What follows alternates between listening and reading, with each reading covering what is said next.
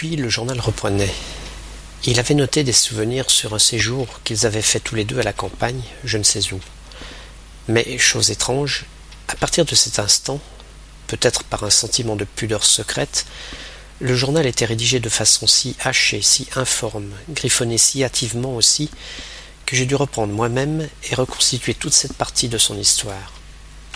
14 juin. Lorsqu'il s'éveilla de grand matin dans la chambre de l'auberge, le soleil avait allumé les dessins rouges du rideau noir. Des ouvriers agricoles, dans la salle du bas, parlaient fort en prenant le café du matin. Ils s'indignaient en phrases rudes et paisibles contre un de leurs patrons.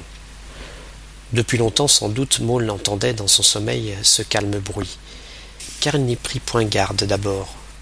Ce rideau semé de grappes rougies par le soleil, ces voix matinales montant dans la chambre silencieuse, tout cela se confondait dans l'impression unique d'un réveil à la campagne, au début de délicieuses grandes vacances. Il se leva, frappa doucement à la porte voisine, sans obtenir de réponse. Elle entr'ouvrit sans bruit. Il aperçut alors Valentine et comprit d'où lui venait tant de paisible bonheur. Elle dormait, absolument immobile et silencieuse, sans qu'on l'entendît respirer, comme un oiseau doit dormir. Longtemps il regarda ce visage d'enfant aux yeux fermés, ce visage si quiet qu'on eût souhaité ne l'éveiller et ne le troubler jamais. Elle ne fit pas d'autre mouvement pour montrer qu'elle ne dormait plus que d'ouvrir les yeux et de regarder. Dès qu'elle fut habillée, Maulne revint près de la jeune fille. Nous sommes en retard, dit-elle. Et ce fut aussitôt comme une ménagère dans sa demeure. Elle mit de l'ordre dans les chambres, brossa les habits que Maulne avait portés la veille, et quand elle en vint au pantalon, se désola. Le bas des jambes était couvert d'une boue épaisse. Elle hésita, puis, soigneusement, avec précaution, avant de le brosser, elle commença par râper la première épaisseur de terre avec un couteau. C'est ainsi, dit Maulne, que faisaient les gamins de Sainte-Agathe quand ils étaient flanqués dans la boue. Moi, c'est ma mère qui m'a enseigné cela, dit Valentine. Et telle était bien la compagne que devaient souhaiter, avant son aventure mystérieuse, le chasseur et le paysan qu'était le grand Maulne. 15 juin. À ce dîner à la ferme, où, grâce à leurs amis qui les avaient présentés comme mari et femme, ils furent conviés, à leur grand ennui, elle se montra timide, comme une nouvelle mariée. On avait allumé des bougies et deux candélabres, à chaque bout de la table couverte de toile blanche, comme à une paisible noce de campagne. Les visages, dès qu'ils se penchaient, sous cette faible clarté, baignaient dans l'ombre. Il y avait à la droite de Patrice, le fils du fermier, Valentine, puis Maulne, qui demeura taciturne jusqu'au bout, bien qu'on s'adressât presque toujours à lui. Depuis qu'il avait résolu, dans ce village perdu, afin d'éviter les commentaires, de faire passer Valentine pour sa femme, un même regret, un même remords le désolait.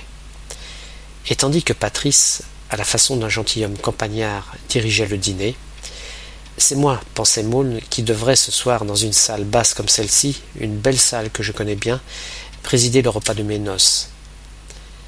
Près de lui, Valentine refusait timidement tout ce qu'on lui offrait. On eût dit une jeune paysanne.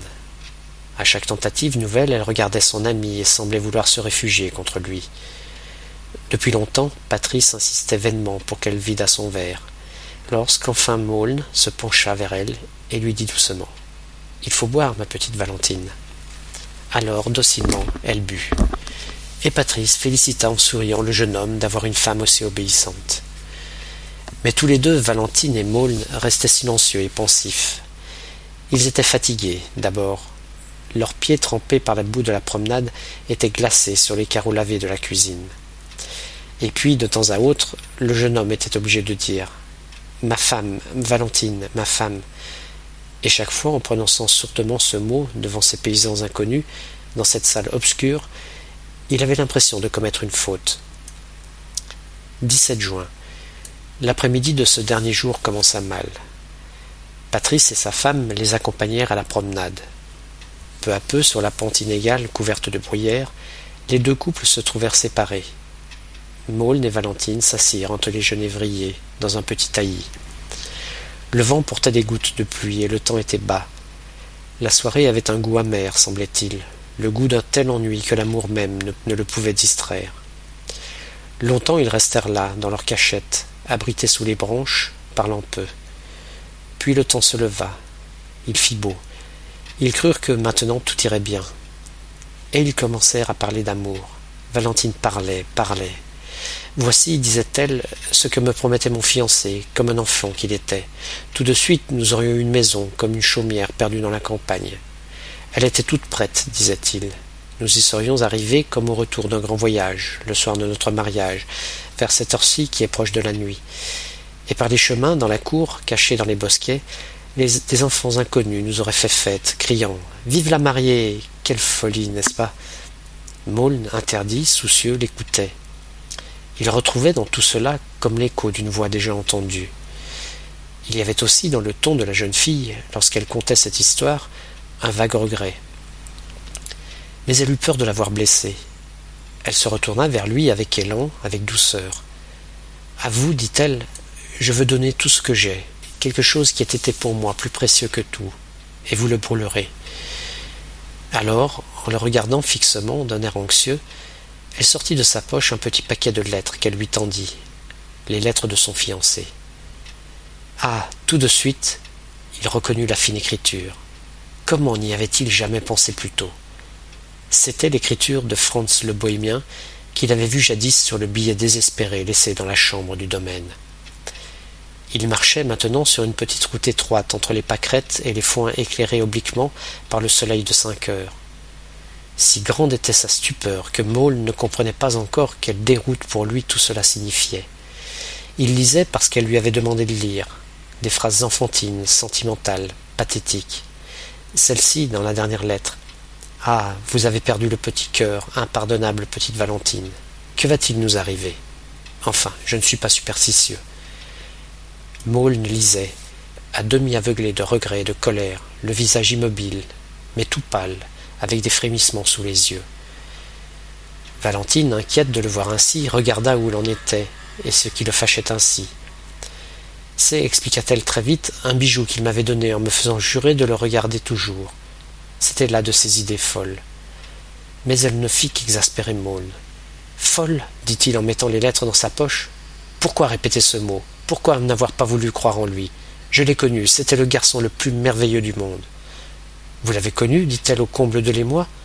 Vous avez connu Franz de Galais C'était mon ami le meilleur, c'était mon frère d'aventure, et voilà que je lui ai pris sa fiancée.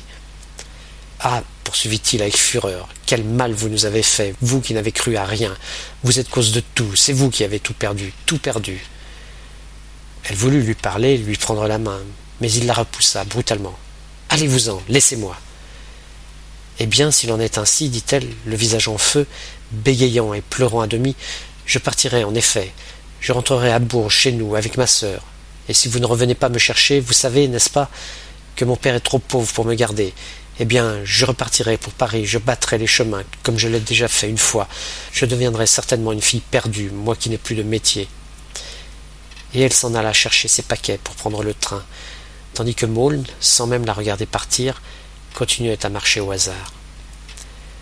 Le journal s'interrompait de nouveau. Suivaient encore des brouillons de lettres, lettres d'un homme indécis, égaré. Rentré à la Ferté d'Angillon, Guillaume écrivait à Valentine en apparence pour lui affirmer sa résolution de ne jamais la revoir et lui en donner des raisons précises, mais en réalité peut-être pour qu'elle lui répondît. Dans une de ses lettres, il lui demandait ce que, dans son désarroi, il n'avait pas même songé d'abord à lui demander. Savait-elle où se trouvait le domaine tant cherché? Dans une autre, il la suppliait de se réconcilier avec Franz de Galais. Lui-même se chargeait de le retrouver. Toutes les lettres dont je voyais les brouillons n'avaient pas dû être envoyées. Mais il avait dû écrire deux ou trois fois, sans jamais obtenir de réponse. Ça avait été pour lui une période de combat affreux et misérable, dans un isolement absolu. L'espoir de revoir jamais Yvonne de Galais s'étant complètement évanoui, il avait dû peu à peu sentir sa grande résolution faiblir. Et d'après les pages qui vont suivre les dernières de son journal, j'imagine qu'il dut, un beau matin du début des vacances, louer une bicyclette pour aller à Bourges, visiter la cathédrale. Il était parti à la première heure, par la belle route droite entre les bois, inventant en chemin mille prétextes à se présenter dignement, sans demander une réconciliation, devant celle qu'il avait chassée. Les quatre dernières pages que j'ai pu reconstituer racontaient ce voyage et cette dernière faute.